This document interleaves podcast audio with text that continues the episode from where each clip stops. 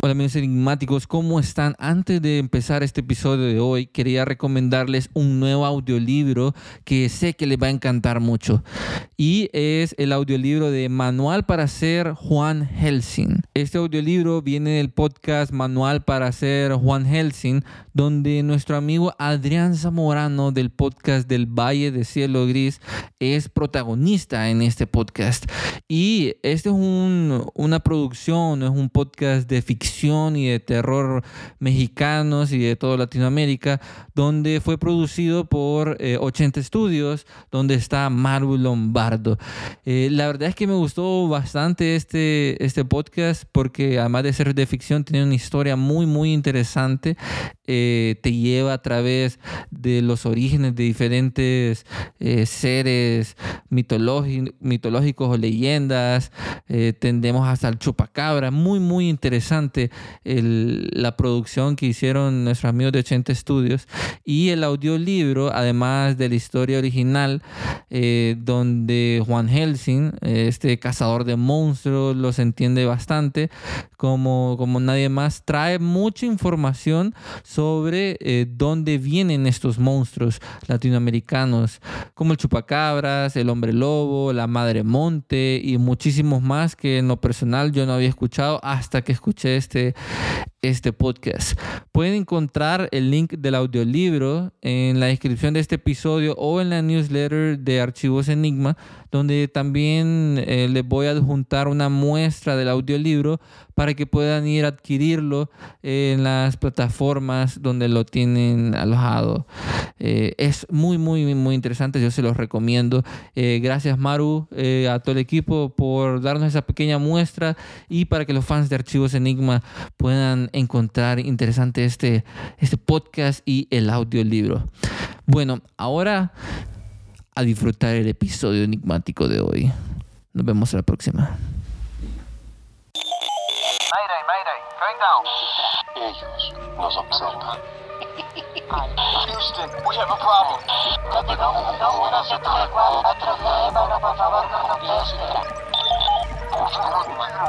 Archivos Enigma.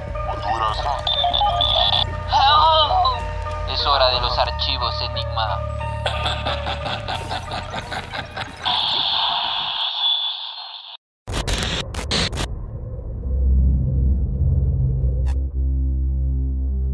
Hola amigos, bienvenidos una vez más aquí a este podcast enigmático, aquí Archivos Enigma, donde hablamos sobre conspiraciones, enigmas, misterios y mucho más.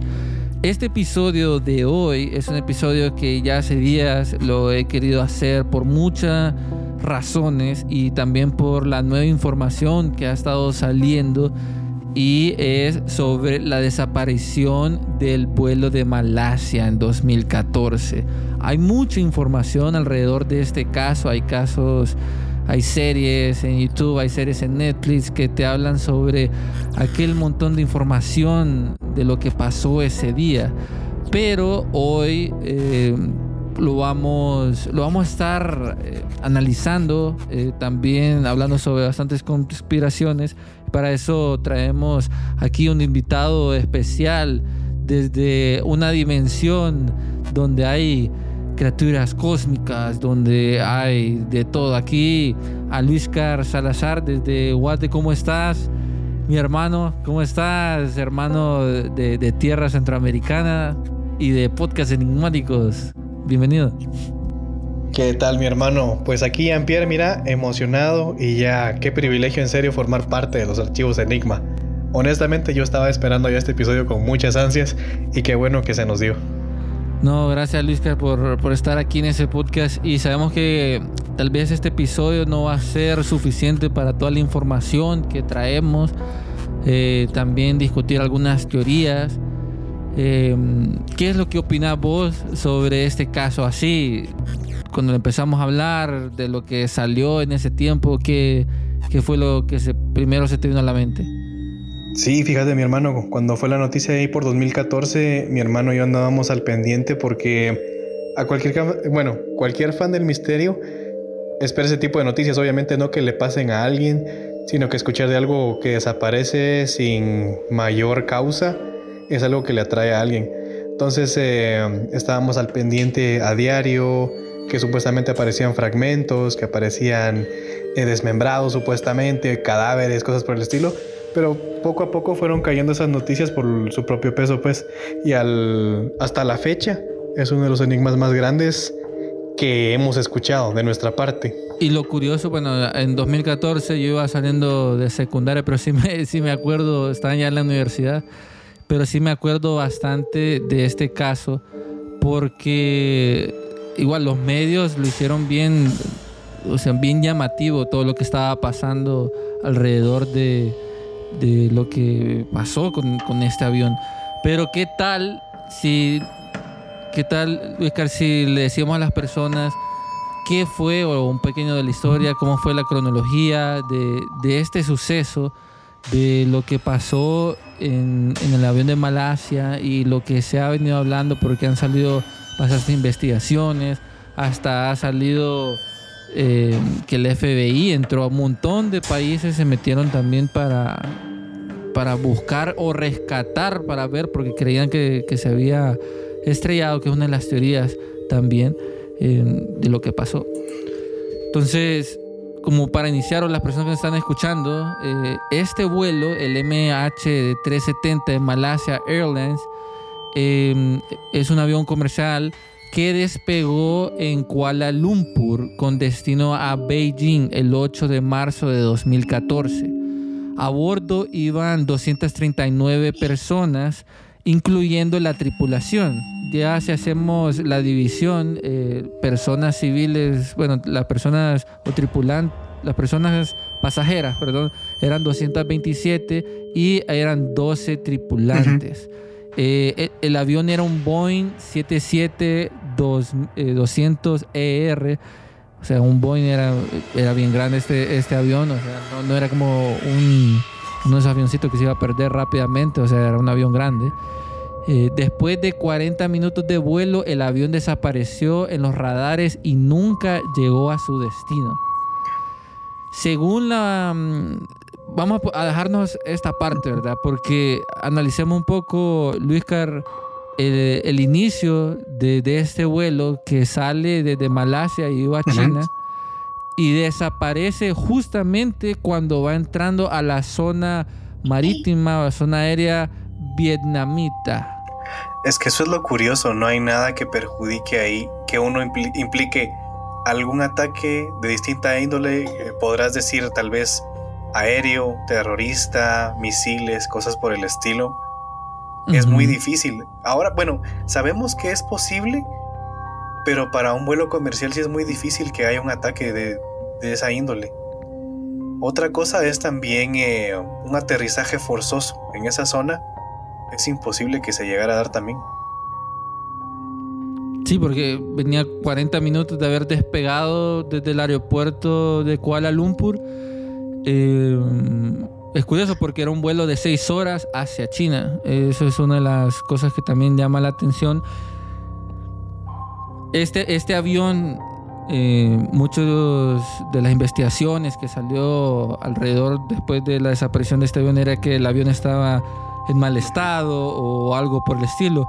Curiosamente este avión se había hecho chequeo y habían pasado un montón de cosas de seguridad del avión y era uno de los aviones que, siempre pasaba el chequeo. Entonces no era como que había un desperfecto o un malfunction, ahorita lo pensé en inglés, de, del avión. Sí. Em, Incluso yo estaba leyendo que dice que fue uno de los rescates monetariamente más costosos que se hicieron para tratar de buscar a las personas. Sí, uno de los rescates mencionan los medios también que uno de los es una de las búsquedas y rescates más caras y también más impactantes de, de la actualidad. Porque imagínate, ¿cómo es posible que no hayan encontrado, o porque no lo han encontrado todavía, un avión de esa magnitud y a las 200 y pico de personas no los han encontrado? En el día de hoy que tenemos inteligencia artificial, que tenemos, que podemos ver planetas super hiper mega detalle, que podemos crear cosas en 3D y otro tipo de cosas y no podemos encontrar. ni siquiera con, con la tecnología de ahora eh, este avión o qué es lo que pasó, entonces te pone a pensar que aún hay misterios en el mundo que no sabemos qué es lo que está pasando. Sí, y eso es lo interesante de este caso por lo mismo de que por más que se utilizaron los recursos, primero los recursos que se tenían a la mano para este tipo de emergencias, se acudió incluso a inteligencia militar para intentar rastrearlo.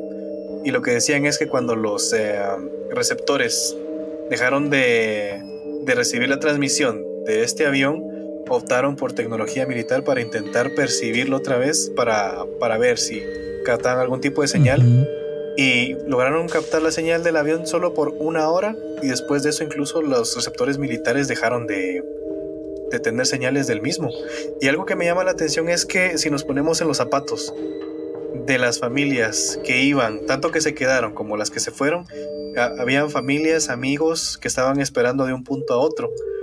Y lo que dicen es que al no recibir señales de que quiera que no, pues para, bueno, de esto vos lo sabrás, para un vuelo pues hay un horario de salida y un horario en el que el vuelo pues va a aterrizar. Y dar la noticia de que los familiares reciben esto de que miren, el vuelo tuvo un delay, ¿verdad? Tuvo un retraso. Estamos, eh, porque dice que no se les dio la noticia de que miren, el avión desapareció, el avión saber qué se hizo. Dijeron que hubo un delay, entonces andaban, al momento de ver noticias del vuelo, se les iba a informar. Y van pasando, ¿sí? Sí, sí de, de, de, hecho, eh, el avión sale a las 0.41 horas de, allá de Kuala Lumpur. Eh, y también lo otro curioso es que eh, cabe destacar que eh, la desaparición fue el, 8 de marzo de 2014, ¿verdad? La desaparición de, de, este caso. Y el, lo, que se sale el 0, a ver, dice 0.41 horas y hasta las 2 y 40 de la mañana el tránsito aéreo de el centro de control de tránsito de Suma, Subang de Malasia eh, dice que perdió contacto eh, con radar con este avión hasta las 2 y 40. Y dentro de la investigación también habla que el vuelo 370 se comunicó por última vez con los controladores aéreos a las 1 y 21 horas. Pero hasta las 2 y 40 eh, dicen que perdió todo el contacto. Sí cabe destacar que, por ejemplo, este avión, eh, hay, después de su desaparición, ¿verdad?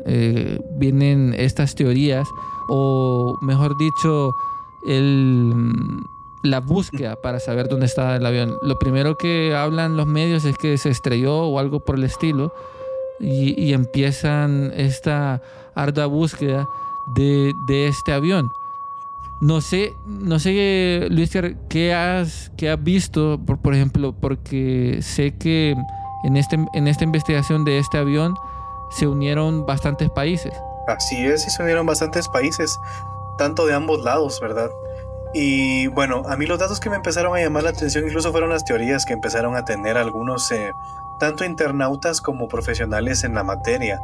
Entonces, eh, por ejemplo, hay teorías donde el avión dice que aterrizó en islas de Andamán, también de que voló a... Hay un lugar que se llama Kazaj... no Kazajistán, sino que Kazajstán, y también otra que dice que voló hacia el sur pero vamos a que pues tendrían que haber recibido algún tipo de recepción de parte del avión o incluso los teléfonos que decían que tras la desaparición, la desaparición del mismo, pues los familiares les entraban las llamadas de los, a los teléfonos y nadie contestaba.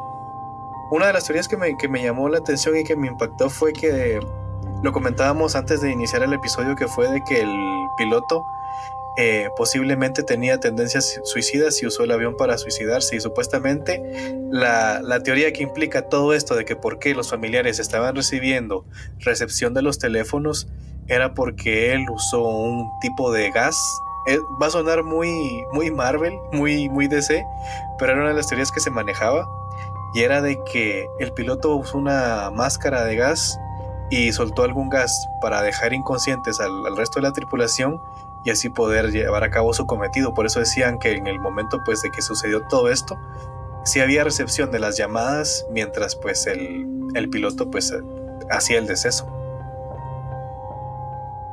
Fíjate que esa parte no me la sabía, esa teoría. Sabía sobre la teoría de que él se quería suicidar o, o ni sé de a dónde nace esa, esa teoría, ¿verdad?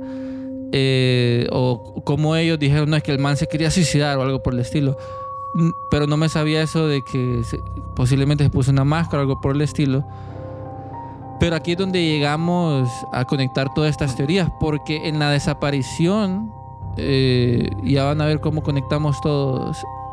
Eh, el avión dio esta vuelta y también se menciona de que desactivaron manualmente unos artefactos dentro del avión para, para que no lo siguieran. Entonces ahí empieza una de las teorías que eh, desactivan este, mm, este aparato que se llama Transporter. pues, siempre transporter que lo, lo que hace es que envía señales a, a la base de donde está el avión, si no me equivoco, ¿verdad?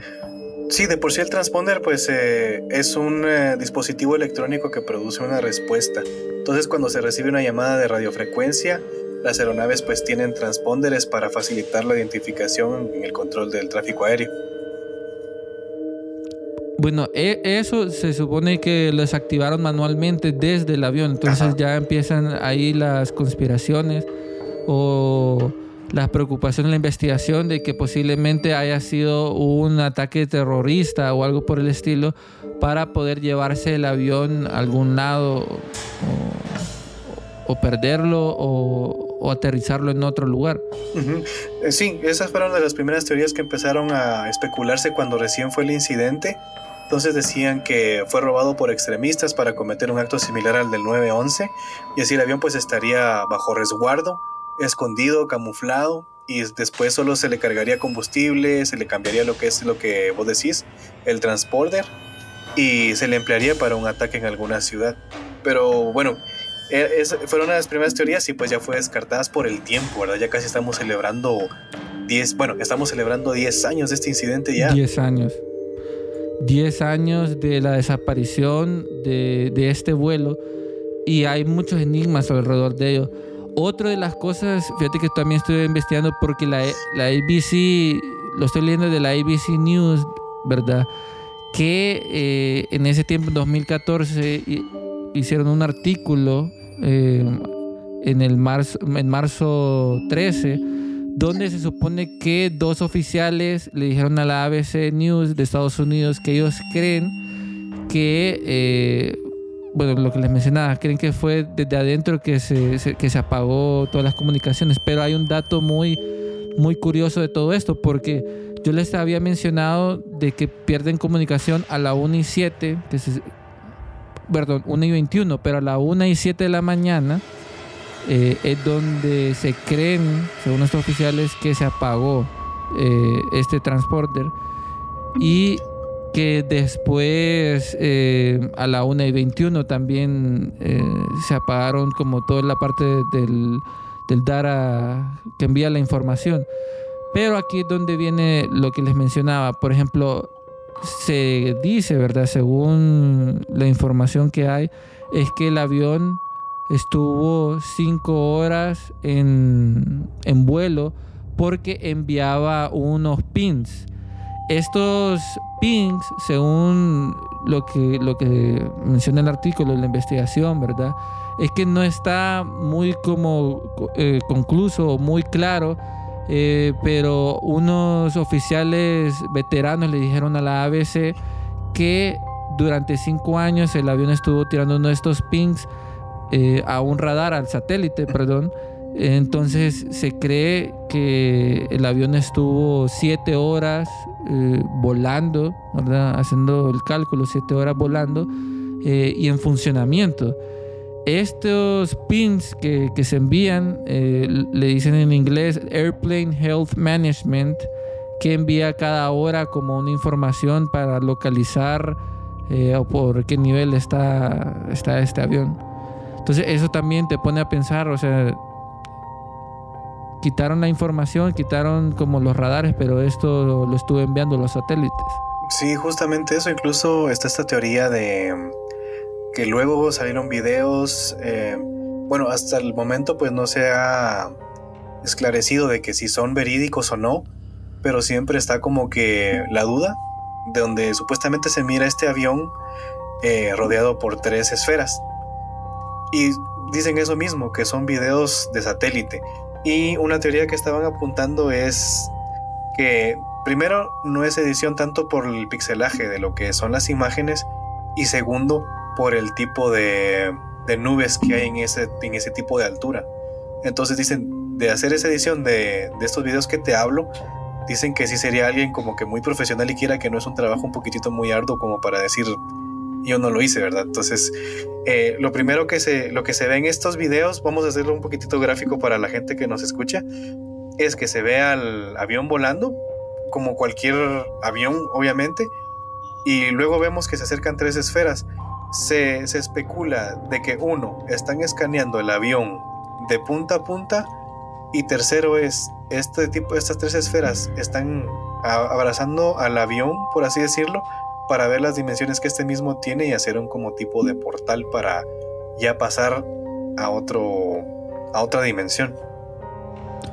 E, ese video se lo vamos a compartir a newsletter de Archivos Enigma, eso lo van a poder encontrar en la descripción y también en las redes sociales eh, de Cosmocreaturas y también de Archivos Enigma, lo vamos a estar compartiendo. Así es porque sí es bien interesante ese video y eso es lo que al inicio les decía que me llamó mucho la atención y hace días quería hacer este episodio porque cuando sale ese, ese, ese video son dos videos de dos satélites, ¿verdad? Que según lo que se menciona, ¿verdad? Porque no se ha confirmado si es ese avión, pero según las dimensiones y el tipo de avión y por donde estaban los satélites, se cree que es el de Malasia.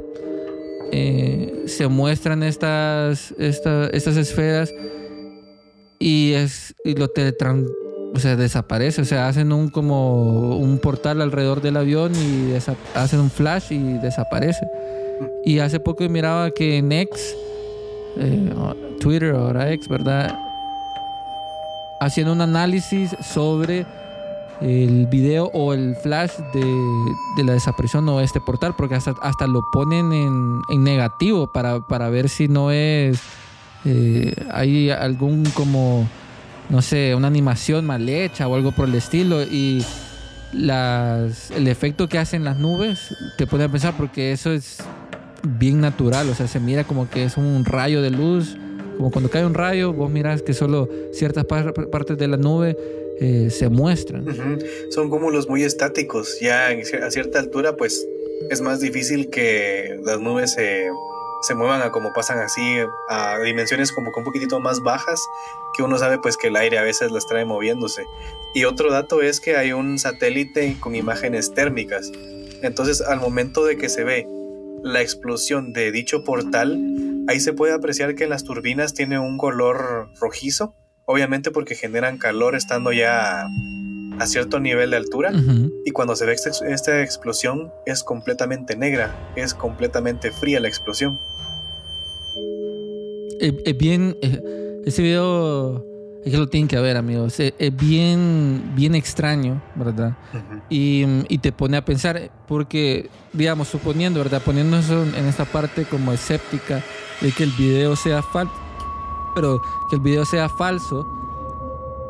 La persona que haya hecho ese video debió de ser alguien hiper mega experto eh, para crear ese nivel de dificultad de 3D y que sea súper hiper mega realista. Eh, muchas de las personas dirán, no, es que con inteligencia artificial lo pudieron hacer o algo por el estilo. Pero cuando te salen que son de dos satélites y de dos puntos de vista diferentes, no es una coincidencia. Yo en lo personal siento de que eh, puede ser real este video porque no han dicho...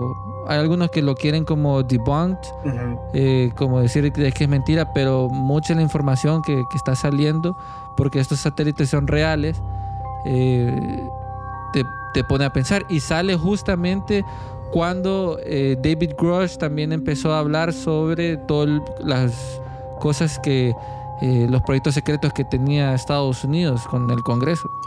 Sí, justamente eso también. Hay mucha gente que dice que es falso por la baja calidad de, de los píxeles que tiene este video.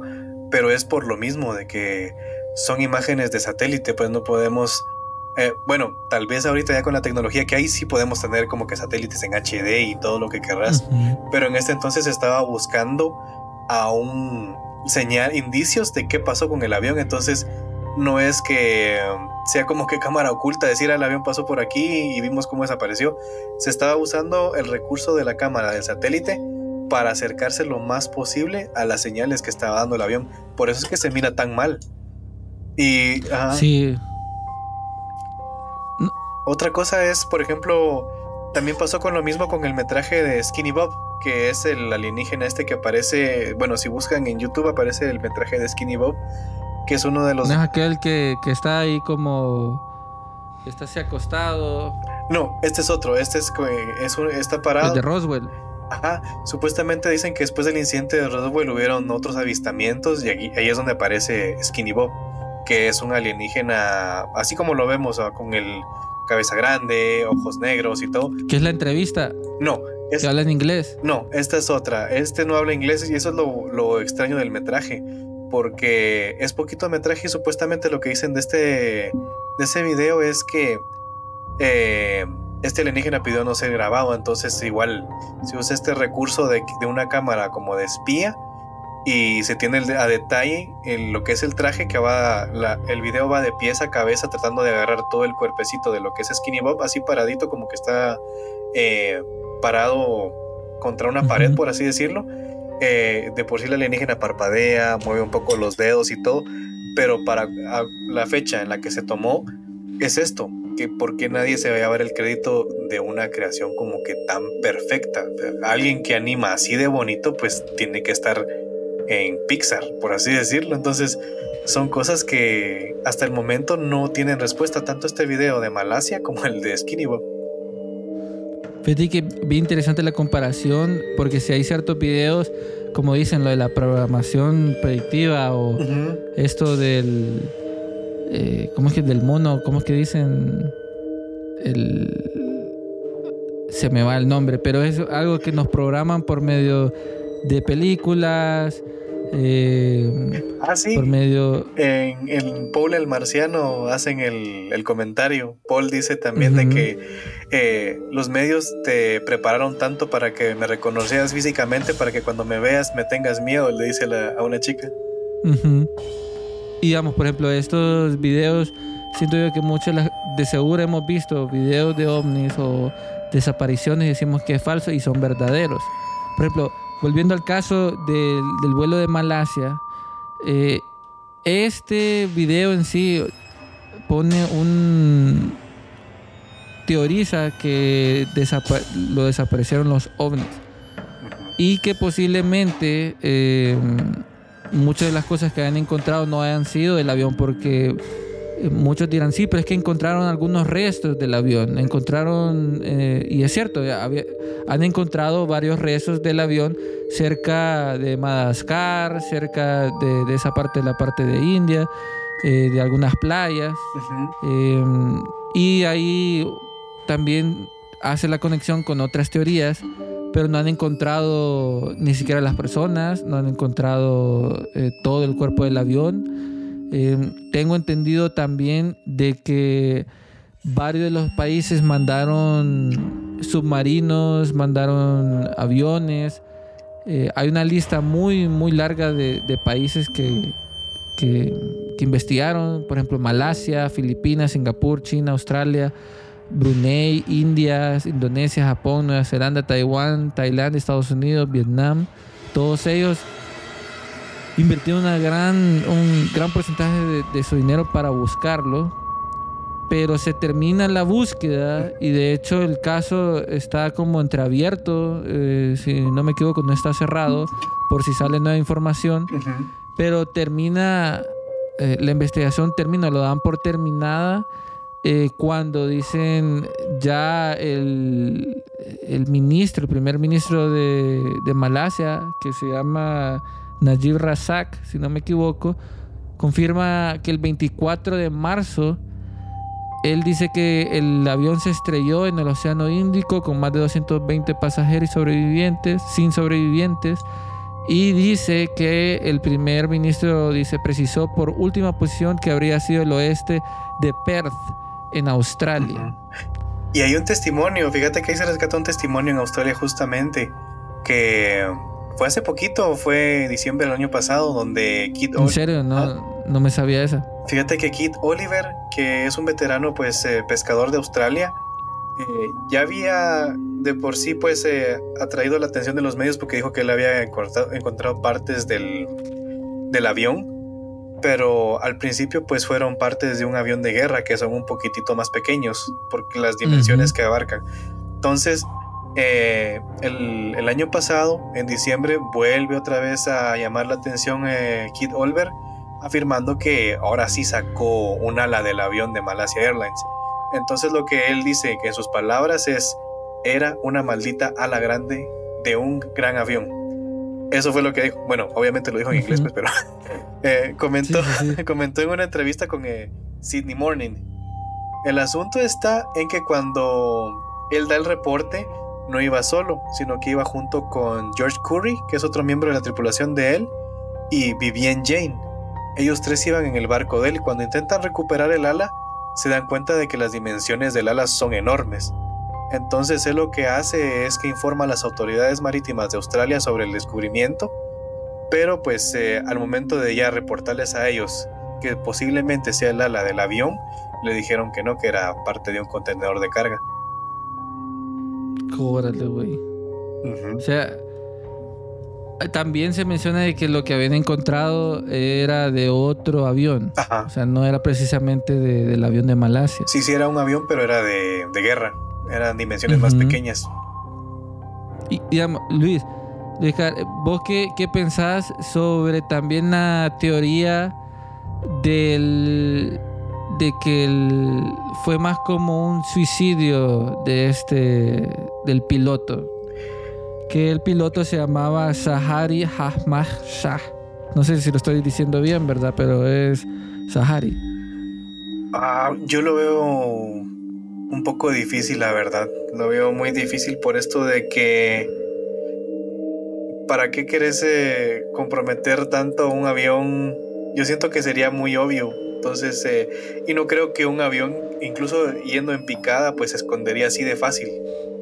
El avión flotaría, hay equipaje, hay cuerpos, hay un montón de cosas que no se podrían. Incluso si te das cuenta en las películas, a veces eh, cuando hay turbulencia o haber un accidente, caen cámaras como de oxígeno automáticas. Entonces, quiera que no van un montón de cosas que se van a ver, van a flotar ciertos días.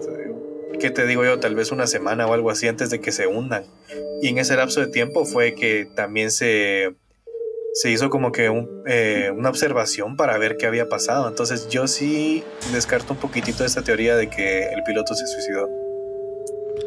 Fíjate que es bien interesante, te la digo, porque muchas de las personas creen de que fue un acto suicida de Sahari. Eh, y que se llevó de todos por encuentro.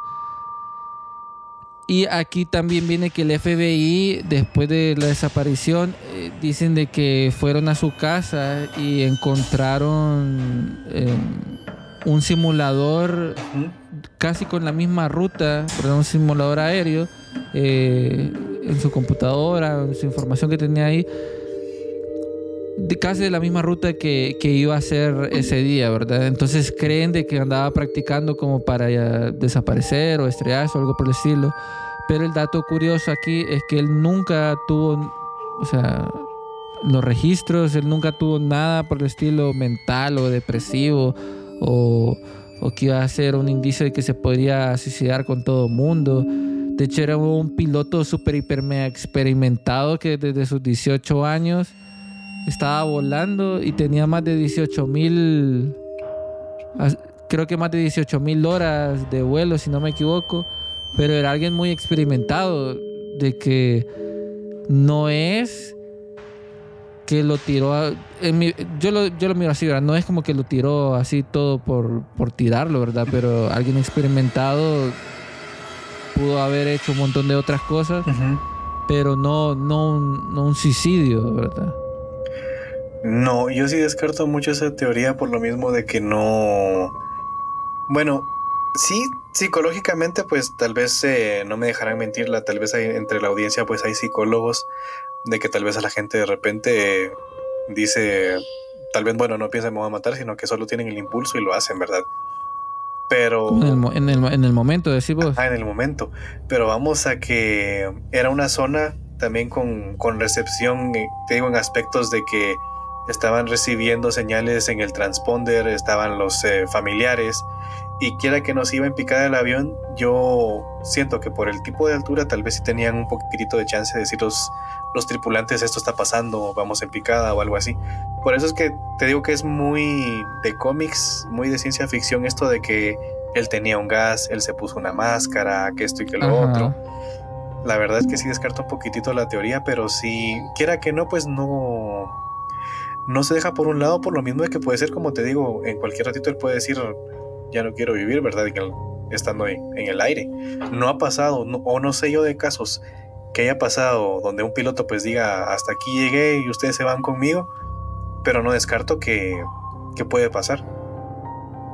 Fíjate es, es algo que, que se menciona de, de esta teoría, de una de las teorías de qué fue lo que le pasó al avión. Otra de las teorías habla sobre la despreruci... Despe... O sea, que se va... ¿Cómo que se dice? O desprerus... Ay, amigos. Despresurización. Se me... Esa mera. Ajá. Desprrte, an- ando a trabar la lengua. Eso es lo que dijo Luis Carva. Entonces, que por eso estuvo como un avión fantasma, ¿verdad? Como que todos se desmayaron porque se, se fue el aire, ¿verdad? Y, pero ahí es donde entra lo otro que dicen, no, pero si pasó eso, eh, porque dio la vuelta hacia el otro lado, ¿verdad? Y según la, investigación o alguna información de que, de que se encontró, es que el piloto, eh, antes de que se perdiera la señal, había mandado un, ¿cómo es que se dice esto? Como un pin como de retorno. Eh, eh, es un sistema que el avión hace como para retornar, ¿verdad? Pero más adelante y duró como de 22 minutos. Entonces ta- también hacen la teoría de que posiblemente se estaban quedando sin aire y él por algún movimiento de querer salvar a todo el mundo y dar la vuelta fue que hizo ese movimiento.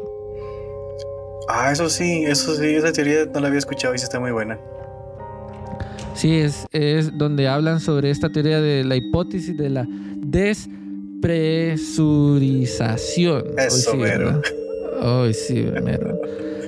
Entonces, eh, e- eso es lo que, lo que mencionan, ¿verdad? Que de- la hipótesis muestra que el H370 entró en despresurización entre la costa de Malasia y Vietnam. Sin embargo, una incapacitación de radio debido al punto muerto hizo imposible la comunicación en tierra con la aeronave. Todo apunta que el capitán Sahari quiso regresar al punto más cercano para aterrizar de emergencia debido al grave estado de la aeronave.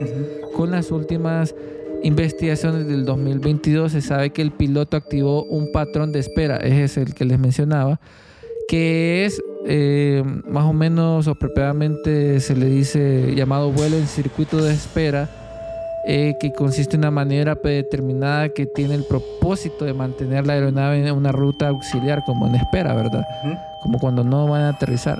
Ujú. Y por eso es que hizo una maniobra 180, 180 grados, ¿verdad? Hacia el otro lado. Eso es una de las, una de las cosas que menciona. Ujú. Ah, sí, sí lo veo como que un recurso muy... O sea, ese tiene más lógica. Ajá, sí, sí, sí, se ve que es un recurso como que de emergencia, entonces sí, está un poquitito más accesible eso. Pero Sí. siento que al ser un recurso como que de emergencia también pediría ayuda al piloto ah, por ese lado. Sí, Ajá. eh, pedir ayuda, pero igual, ¿a dónde está el avión? Ajá, no. ¿Dónde están todas las piezas? Y está la otra teoría, ¿verdad? Que es la hipótesis del secuestro. No sé qué opinas de esa. En la hipótesis del secuestro, pues fíjate que. Bueno, es que también secuestraron un avión. Yo siento que. Mira, a mí lo del 911, yo siento que tiene muchos cabos sueltos respecto a los aviones, la verdad. A mí, la verdad, no me, no me termina de convencer eso de que secuestraron aviones y los fueron a estrellar a las torres. porque, bueno, tiene sus detallitos porque dice que incluso hubo días anteriores al ataque, días eh, posteriores que diga al ataque, donde dicen que entraba gente con maletas. Supuestamente era para, Ah, sí. ajá, para desgastar el Leí eso. Ajá, para desgastar el hormigón y todo eso que tiene el, el edificio dentro. Entonces, eso de secuestrar un avión sí se me hace un poquitito imposible y, y se me hace rastreable, la verdad, pues. Por eso es que cuando se, se hace la teoría del 911 dicen, no, es que sí iba gente y habían que señales supuestamente de que sí, la gente estaba dentro del avión, que habían eh, que incluso de emergencias, e incluso en esto de las cajas negras, que dicen que sí había como que comunicación de que se iban a estrellar, de que iban cerca y todo eso. Pero de este lado no. Y el transponder, pues creo que también tiene eso. Vaquiera que no, tal vez este avión también tenía caja negra. Y por eso no me termina de cuadrar que de, de que secuestraron el avión. Pero fíjate que Sí, sí. eh. Adelante. No, sí, e- esa parte eh, del 911 hay, mu- hay muchas teorías. Vayan al episodio del 911 para saber toda la información. Pero con, este del Malasia en, en el mar abierto, quitan la comunicación. O sea, no sé, es difícil, ¿verdad? Porque si lo quisieran haber secuestrado, lo hubiesen llevado hacia algún lugar, aterrizado, algo por el estilo, hubiesen llamado por querían tanto dinero, no sé, lo, lo usual. Lo usual, ajá. Justo Pero de- dentro de la investigación de, de este caso se, se, se encuentra que habían dos personas que habían entrado con pasaportes robados. Entonces por eso es que nace esa teoría de que fue una, un, un secuestro. Y después eh, también el Wall Street Journal ¿verdad? informó que pudo haber permanecido volando durante cuatro horas después de haber perdido contacto con los controladores aéreos. Y hacen. e- Ese artículo se lo voy a, se lo voy a compartir, ¿verdad? Eh, pero hace también esa, esa conexión de que estos dos iraníes, que de hecho los investigaron, el FBI los, o, o la CIA los investigó y uno no tenía nada que ver con terrorismo y otra persona no tenía nada que ver, entonces esas gentes sospechosas que, que entraron ahí eh, son descartadas, ¿verdad? Pero ahí nace esa teoría de, de que pudo haber sido un secuestro. Y después todo queda inconcluso porque ya no le dan como seguimiento a qué fue lo que pasó, solo dan como la información de que esos pasaportes fueron robados en, en semanas antes, ¿verdad? Y que los habían reportado un italiano y creo que un alemán, no me acuerdo. Pero eh, no creo que haya sido un secuestro.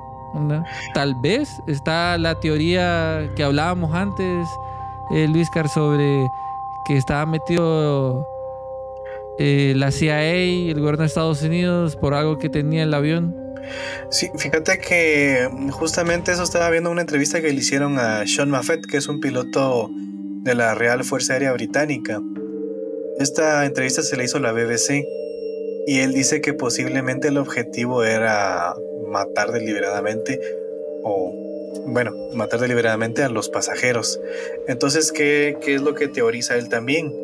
De que el objetivo era de que los vamos otra vez a los celulares, que dice que el objetivo era que los pasajeros pues no usaran sus celulares. Lo que hace es que, por ejemplo, el avión cuando se encontraba a 13.16 metros de altura, pues ya se encuentra muy por arriba de la altura que opera normalmente. Y es posible que pues despresurizar la cabina. Y ahí pues las mascarillas de oxígeno caen automáticamente, se vacían luego de 12-15 minutos. Y ahí los pasajeros mueren intoxicados con monóxido de carbono. Pero ¿cuál es el objetivo entonces de matar a los pasajeros? Una de las teorías es que en el avión iban cuatro con que eran eh, copropietarios de unas patentes de los Roth- Rothschild. Y dicen que el En objetivo serio. Ajá. Dicen que el objetivo pues era supuestamente matar a estas cuatro personas para que los Rothschild se hicieran de las patentes completas, que ya no hubiera como que cooperadores, eh, cosirvientes, co compañeros, digo, ¿no? Entonces, ese era el objetivo supuestamente de- también de matar deliberadamente a todos los pasajeros. Mira, qué, qué interesante. oh. Eh, eh, esa, esa teoría no me, no, bueno, la habíamos discutido, pero de los Rothschild no, no hacía la conexión. Yo lo que sí había escuchado era de que supuestamente el gobierno de Estados Unidos quería evitar eh, que ese avión llegase a China porque en el cargo de ellos llevaban artefactos clasificados y que le habían dicho al piloto a este piloto Sahari de que se desviara para poder aterrizar a una base, ¿verdad? En la noche mientras nadie miraba, etcétera, para agarrarse esos eh, esos electrónicos eh, o devices, ¿verdad? Y al no hacerle caso, la última instancia era tener que bajarse el avión, ¿verdad?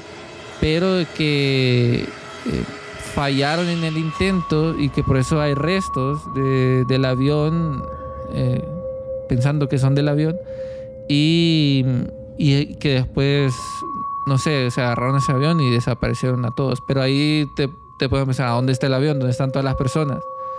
Eh, tuvo que haber tuvo que haberse visto algún disparo o algo por el estilo. Por ejemplo, vos mencionabas algo muy interesante sobre mm, sobre que habían lo de la telecomunicación, ¿verdad? Eh, que, que llevaban algo por el estilo. Y fíjate que ahorita estaba leyendo algo muy, muy interesante, porque haciendo la conexión con el fenómeno ovni, ¿verdad? Porque es donde yo más me inclino de lo que pasó, es que hay dos cosas. Una de las cosas es que hubo una psíquica eh, no me acuerdo ahorita el nombre, pero una chica que hizo, hizo visión remota de lo que pasó ese día. Y ah. ella, ella menciona sobre eh, esas cosas que se los voy a leer específicamente qué es lo que ella dice, ¿verdad? Porque te pone a pensar y hace esa conexión de que caen las mascarillas. Ella dice, cuando sintonizo, mi mente está en un punto de vuelo donde comienzan a surgir. Antes de decir, tienen que ver el video del, del ovni que les habíamos dicho y después leer eso, que lo a poner en newsletter, y me van a decir de que está raro. Cuando sintonizo, mi mente está en un punto de vuelo donde comienza a surgir problemas. Veo que hay una enorme perturbación eléctrica. Lo que parece ser un día claro se convierte en un entorno oscuro y sombrío. Parece como que si relámpagos y destellos rodearan el avión. También veo que al parecer ser descargas de electricidad estática saliendo del avión. Las azafatas están tratando de ponerse de pie y la gente está intentando levantarse y agarrarse de algo sobre sus cabezas. Es caótico y hay mucha turbulencia. Entonces comienzan a caer las máscaras de oxígeno. Luego hay un ruido atronador de tan ensordecedor que la gente se agarra de los costados de sus cabezas.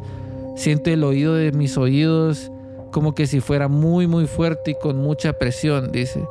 De repente hay un silencio total, es tan tranquilo y calmado, nadie está hablando, no hay ruido alguno, es la sensación de paz definitiva. Ni siquiera escucho el ruido del avión, como que si el motor ni siquiera estuviese funcionando. Se siente como que si el avión estuviera deslizándose sin turbulencia como que si estuviera flotando pacíficamente en el aire. Lo demás se lo voy a dejar en la newsletter para que lo sigan leyendo. No, mentira, se lo voy a seguir diciendo aquí. Eh, no puedo evitar sentir que este avión entró en una capa o dimensión diferente. Nuestra existencia actual, me doy cuenta que es un concepto muy alternativo, pero solo reporto lo que veo. Ella dice, ¿verdad? Veo la jungla y lo que más noto son las hojas. Los pasajeros están mirando la vegetación con completo asombro, pero no con completo horror, sino con más bien más asombro. Eh, dice que la naturaleza, la vegetación es gigantesca, el clima se siente cálido y húmedo, pero bastante cómodo.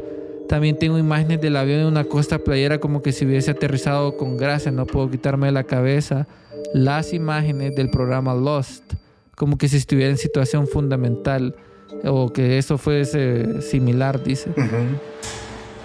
Vos lees, vos lees eso y miras el ovni que vos habías dicho, el video, vos decís, ¿qué pedo? Sí, es que justamente eso, fíjate, me acordé de una una entrevista que le hicieron a Pedro Amorós, que él es especialista en transcomunicación instrumental, que es, eh, bueno, él dice que tanto es como que la comunicación entre el más allá y nuestra dimensión, porque en el más allá no sabemos todavía si es cierta si son fantasmas o es otra dimensión la que hay. Entonces él comentaba esto justamente porque dice que él hablaba con una de estas personas, bueno, no sé si decirle personas o entidades, y él le pregunta, ¿cómo es del otro lado? Y justamente esta entidad le decía, a veces hay montañas, a veces no. Yo me acordé por esto, por esto de la vegetación que, que dijiste ahorita, que dice que esta voz le dijo, ¿cómo es el, bueno, le preguntó cómo es el más allá. A veces hay montañas, a veces no. Y todavía le pregunta, ¿están muertos los del otro lado? Y la voz le dice, no, los muertos son ustedes. Le dice así como... Ajá. Y otra cosa es que le pregunta, ¿qué es lo que los mantiene vivos a ustedes del otro lado? Cuando él cuando les dice los muertos son ustedes, si estamos muertos nosotros, ¿qué es lo que les mantiene vivos a ustedes del otro lado? Y eh, esta voz le dice las emociones, le contesta. Entonces me empezó a hacer como que mucho me empezó a resonar mucho eso por esto que decía de que al principio como que vivieron mucho estrés los pasajeros y ya después cuando llegaron a este otro lado con vegetación y todo, ya más tranquilos. Ajá, ya con asombro y todo, tal vez no muertos en sí, sino que en esta otra dimensión que tal vez también él trata de, de describir a través de, de, estas, eh, de ese contacto que él ha tenido. Y, y, también me llama la atención cuando describe esa, la visión remota y lo que pasa en ese video es el flash, o sea, el van del portal donde desaparece el avión, eso pudo estar conectado con lo que menciona esta, esta persona que hizo una visión remota de lo que pasó y, y vio lo que estaban viendo en la vegetación, a saber en otra dimensión o algo por el estilo. Y muchos dirán, Luis que es que estos dos están hablando cosas de ovnis y pura casaca y que no hay evidencia y que es un video falso. Bueno, yo, yo les traigo una noticia que habíamos hablado del primer ministro Najib Razak, ¿verdad? Que él fue el que dijo que había caído y que había hecho toda esa investigación y que, y que se cayó al mar, dijo, ¿verdad? El primer ministro eh, dijo que los militares de Malasia, ¿verdad? Ellos traquearon un ovni, o sea, un unidentified object aircraft, ¿verdad? En el espacio de Malasia al mismo tiempo que el MH, o sea, que el MH370 perdió contacto con eh, las personas de tierra. Eh, dice el primer ministro, y que eso lo admitió seis, semanas después de que todo, todo desapareció. Dice Najib Razak que em, de que y, y, le dio lo que él le dijo también a CNN. Él dice de que al inicio él no sabía o no quería creer lo que él estaba viendo, pero para ser honestos, eh, es difícil de... I found it hard to believe, ¿verdad? Como lo siento difícil de creer. Y él dice, es un escenario muy bizarro que ninguno de nosotros habría contemplado. Em, por eso es que yo me contacté con el equipo, ¿verdad? Y con otros expertos en la industria para eh, preguntarles y preguntarles de que si estaban seguros de que era un, no era, era un objeto no identificado. Y él dice, and their answer to me was, We are as sure as we can possibly be. Diciendo de que era un objeto no identificado. Y también este, menciona de que él tuvo una investigación directa con el equipo de expertos que, que miró el reporte de todo esto, ¿verdad? Me imagino que la milicia de, de Malasia. Y, ¿verdad? De que estaban mencionando que tampoco lo podían creer. Sí, es que yo siento que. Mira, hace poco me vi yo un, un documental sobre lo que le pasó a Travis Walton. Y, alguien decía: hay mucha diferencia entre un desmitificador y un. ¿Cómo se llama? Un escéptico. Porque dice un escéptico no te va a estar como que estar de bunk, de bunk y de bunk a cada rato así como que, mira, ya sé que es mentira, mira, ya sé que es mentira, ya sé que es falso. Un escéptico te va a decir, posiblemente sí sea, eh, bueno, sí pasó, posiblemente pasó esto, posiblemente lo otro. Alguien que se, se encarga de desmitificar, pero a este, a este punto de, de la vida o de, de los años a la actualidad, yo siento que ya no es necesario estar desmitificando ciertas cosas, pues hay cosas que ya son. Yo siento que incluso hacen un poquitito más interesante la existencia de- en el mundo en que vivimos, ¿verdad? Hay tanto misterio, tanto misterio, tantas cosas que no conocemos todavía. Y yo creo que en nuestro ego pues tratamos de decir, ya, ya nada me sorprende, ya, ya lo viví todo. Pero hay un montón de cosas allá afuera que, que sí siguen intrigando a mucha gente. Hay gente que sigue padeciendo estas cosas. Tenés, por ejemplo, los casos de Missing 411, tenés los casos de, por ejemplo, gente que en su vida tal vez eh, tiene contactos ya sea con críptidos, con fantasmas, con apariciones, que un familiar tal vez se les comunica. Incluso hay un caso de un fallecido que escribía mails. No sé si vos sabías esto, de un fallecido que mandaba mails a sus amigos y les, No. les daba detalles muy personales, así como que no, esta plática solo la tuve con él y recibí un mail con esa información, con esa plática que yo tuve con él. Y, y eran mails así actuales. No tengo el dato del nombre ahorita, pero si con mucho gusto me permiten investigar en Cosmocriaturas, voy a dejar yo un episodio con todo esto de comunicación eh, más actual. ¿va? Ya, ya no son, ya no es Ouija, ¿va? sino que son mails. Pero vamos a esto, pues que hay un montón de cosas que aún son un misterio y no sabe uno qué está pasando. Sí, de, de hecho, fíjate que pásame, tengo que saber esa historia porque me acuerda mucho a la, a una serie de anime de esta chava que muere pero que está en otro realm. ¿verdad? Y que empieza a matar a, a, lo- a una por una, ¿verdad? Por, por medio de mensajito, como que le cae ese mensajito y ya valió madre eh, si le cae ese mensajito. Pero dentro del caso de Malasia hay mucha, mucha información. Por eso les dije que les dijimos de que no íbamos a abarcar todo, porque si hay una serie de Netflix eh, documental, ¿verdad? Dentro de ese documental bien interesante. Ustedes van a poder notar que hay- hablan sobre un Mr. B. O sea, un personaje que le dicen Mr. B. Y se dice que Mr. B fue un espía, ¿verdad? O es este misterioso espía de que él dice o que claims o que sabe que los americanos saben qué fue lo que le pasó al MH30, Ujú. MH370, ¿verdad? Exactamente. Entonces, dentro de la serie o serie documental, eh, este Mr. B, que dice que trabaja en la comunidad de inteligencia, se, a- se acercó a Ghislaine en el primer año de lo que pasó en todo esto del avión de, de Malasia. Y en el documental de Netflix, eh, Ghislaine explica de que alguien que sabía me dijo que Mr. B lo quería conocer y que esa persona tenía información, ¿verdad? Y que es alguien que está muy conectada a los servicios secretos de Estados Unidos. Y según Mr. B menciona de que los americanos este, saben exactamente qué fue lo que pasó porque habían dos American Awards que son como unos aviones que estaban monitoreando en el tiempo de la desaparición, dice.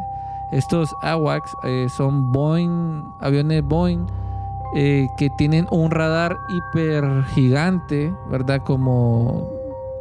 Y, eh, y tienen arriba como un hongo. Ustedes los habrán visto en videojuegos que andan como haciendo reconocimiento y todo.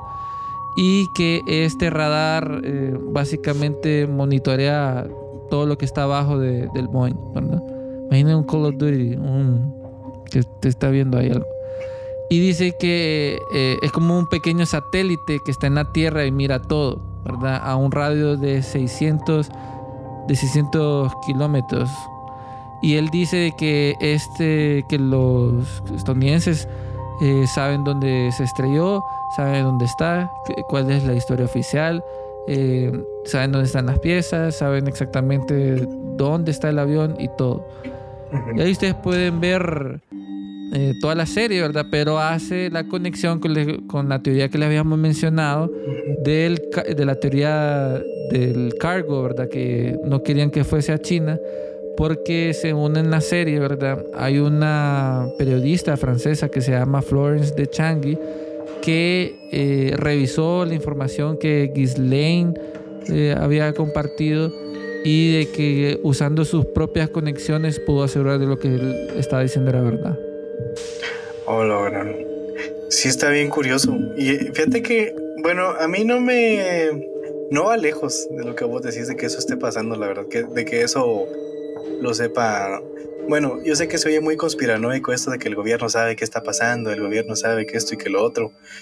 Pero si te das cuenta, eh, siempre como que ha habido gente del gobierno que años despuesito aclara, sí, nosotros supimos esto y lo otro. Sí, les voy a decir la verdad sobre esto y lo otro. Y los mandan a, si- a silenciar.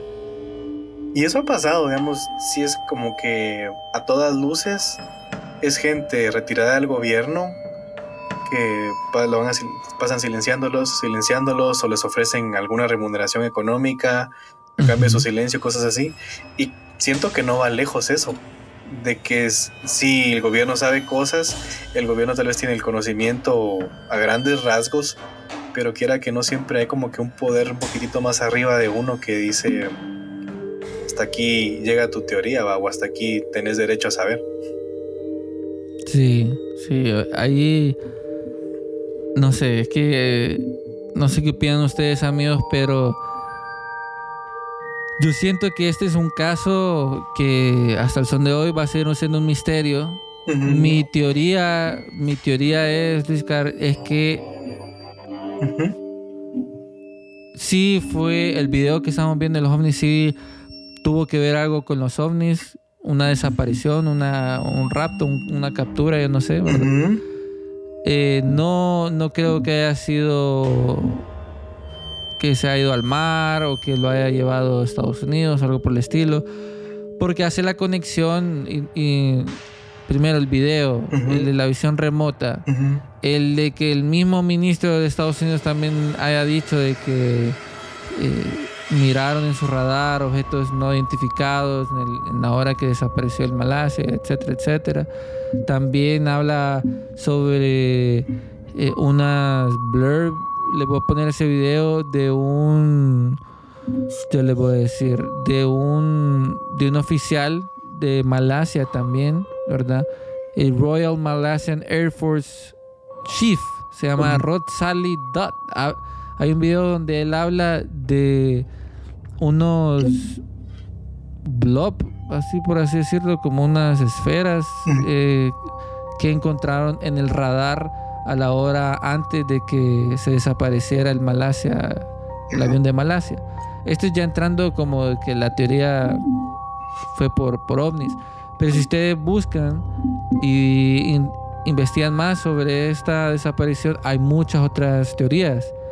Que, por ejemplo, que una teoría supuestamente de que eh, un individuo encontró un mensaje en, en el teléfono que decían eso es, no son humanos, en, en el, en el día que desapareció el de Malasia. Y vos decís, ¿qué onda? ¿Qué está pasando? Sí, justamente le pasó a un guardia este el caso de Fortunato Sanfreta, que él con hipnosis regresiva decía eso también, aléjense ustedes, no son humanos, porque a él le pasó como, ahí si no estoy mal, tres veces, que fue secuestrado y tiene esto de tiempo perdido, eh, incluso... El Missing Time. Ajá, el. Missing Time y también le encontraron la ropa muy caliente. Dicen que ya estaba como que nevando, eran, eran inviernos muy fríos para cuando le pasó esto. Y la ropa de él como que recién la acabara de planchar súper caliente cada que lo encontraban así inconsciente y todo. Sí, es, es algo, algo muy enigmático. Ajá. Ahí hay uno para ya ir terminando la información, el bombardeo de información que hemos dado en esta pequeña hora. Es que había un, un investigador o alguien que se llamaba Peter Warren, que él estuvo investigando también en Malasia y después él dijo de que todo el esfuerzo está siendo en vano porque no están buscando en el lugar correcto. Que él dice que de- donde posiblemente esté el avión sea en la zona de la fractura de Gel, Gelvinic, que no es que es en otra zona diferente, ¿verdad? Que ahí están botando todos esos millones de dólares para hacer esa búsqueda. Y la última teoría que no tocamos, tal vez en otro episodio tocamos en la newsletter, lo explico más, es que fue que lo derribaron los rusos. Ajá. Sí, es un poquitito descabellada, pero no la descarta uno también. Es que puede pasar. Ajá, porque, porque meses después o semanas después se bajaron de un avión. Ujú. ¿Te, eh, te acordás que se bajaron al Medio Oriente un avión ruso o algo por el Sí. estilo? Un, un avión que iba por ahí. Ujú. Entonces es una de las cuantas teorías también. Sí, la verdad es que sí es un caso que tiene mucha tela que cortar. Es que sí hay muchas teorías y se han ido cayendo poquito a poquito conforme va pasando el tiempo porque, pues, hay teorías, por ejemplo, esta del terrorismo que dice uno, bueno, ya pasó mucho tiempo como para un ataque terrorista, ¿verdad? Cosas por el estilo. Pero quiera que no, hasta estos días el vuelo del Malasia es un misterio todavía. Un misterio que aún es muy enigmático y también hay mucha información para hacer las conexiones. Y siento yo que con esto que está pasando en Estados Unidos de los ovnis, las desclasificaciones, también de los programas que se van a estar saliendo, eh, Rusia y China, también todo lo que está pasando en 2024, vamos a saber más información sobre estos casos enigmáticos que hasta el son de hoy no tenemos respuesta. ¿Qué fue lo que pasó con Kennedy? ¿Qué fue lo que pasó con el Malaysia Airlines? ¿Qué, qué es lo que pasa en, en Francia? ¿Qué documentos clasificados hay con Wikileaks, etcétera, etcétera? Por allá, por allá, por allá. Epstein, la lista de Epstein. eh, y entre un montón de otras cosas que siento este 2024 viene con un montón de cosas muy interesantes y, y también muy fuertes también para la humanidad. Sí, empezando con este episodio junto Sí. a Archivo Enigma. Claro que sí. Y Cosmo, Cosmo Criaturas bombardeando la mente de los escuchas. Bueno, eh, Luis, hemos llegado al final de- del episodio. Bombardeo de información, amigos. Si les gustó y quieren saber más información, recuerden que pueden visitar el, aquí en la descripción les dejo el newsletter de Archivos Enigma, donde voy a dejar los links de donde de mi parte encontré la investigación y en Cosmo Criaturas, bueno, en sus redes sociales. Si nos puedes compartir tus redes, Discord, para que la gente eh, escuche tu contenido. Eh, también decirnos un poco qué es lo que haces en Cosmo Criaturas para que mis escuchas también vayan a, ver todo el contenido que, que tenés y dónde te pueden encontrar. Así es, mi hermano, muchísimas gracias. A nosotros nos pueden encontrar en eh, Facebook, X, Instagram, YouTube, TikTok, Spotify. Eh, aparecemos como Cosmocriaturas, obviamente. Cosmocriaturas con I, no con E, porque a veces sí se confunde mucho y ponen Cosmocreaturas. Pero es criaturas. Eh, a mí me pueden encontrar en Instagram y en X como Luiscar-Salazar. Nuestro formato pues es un poquitito más comedia. Eh, empezó serio porque sí, me imagino que si se van a meter al contenido van a ver algunos episodios muy serios, algunos episodios un poquitito más relajados y algunos que se van como que al borde de la comedia, pero sin dejar de llevarles esta información que pues nos gusta transmitir, nos gusta eh, hacer como que ejercicios de pensamiento, bombardeos, dijiste vos, en donde pues eh, lo que buscamos Bombardeos es mentales. justamente eso. Llevar como que ese bombardeo de entretenimiento y también esa curiosidad a la gente, ¿verdad? Ahí estamos a la orden en Cosmocriaturas. Los esperamos por allá. Súper amigos, súper amigos. Bueno, ahí tienen esa información. Eh, Luis Car, nuevamente muchísimas gracias por estar en el episodio. La pasé súper genial. Hay mucha información. eh, de repente hacemos una segunda parte o- o aparecemos en la dimensión como criaturas, como, como la afición o los escuchas quieran. Ajá. Ah, sí, tenés que estar. Ya tengo un episodio para vos, no te preocupes. Órale, ahí ya estamos, ahí estamos, va. Bueno, amigos, muchísimas gracias por estar aquí y a los que se quedaron hasta el final, muchísimas gracias por escuchar aquí Archivos Enigma y con Luis Car de Cosmigaturas todo este misterio del vuelo de Malasia. Eh, recuerden que pueden seguirnos en nuestras redes sociales como Archivos Enigma, en Facebook, Instagram, TikTok, en nuestra página web archivosenigma.com. Eh, pueden encontrar algunos artículos muy interesantes eh, que, hemos publicado y la newsletter que se los dejo aquí abajo en la descripción de, de Spotify eh, como archivosenigma.substack.com. También les hago la invitación que si quieren eh, compartir su historia paranormal o enigmática, la pueden enviar a archivosenigma.gmail.com con el tema y qué es lo que ustedes quieren compartir, si es una historia, un audio, un video, etcétera. Todo es bienvenido, casos clasificados que la CIA lo está buscando también es bienvenido y los entrevistamos. Eh, aunque nos bajen el canal, no importa, la verdad tiene que salir. Pero ahí estamos para todos ustedes. Muchísimas gracias y nos vemos en el próximo episodio. Cambio fuera.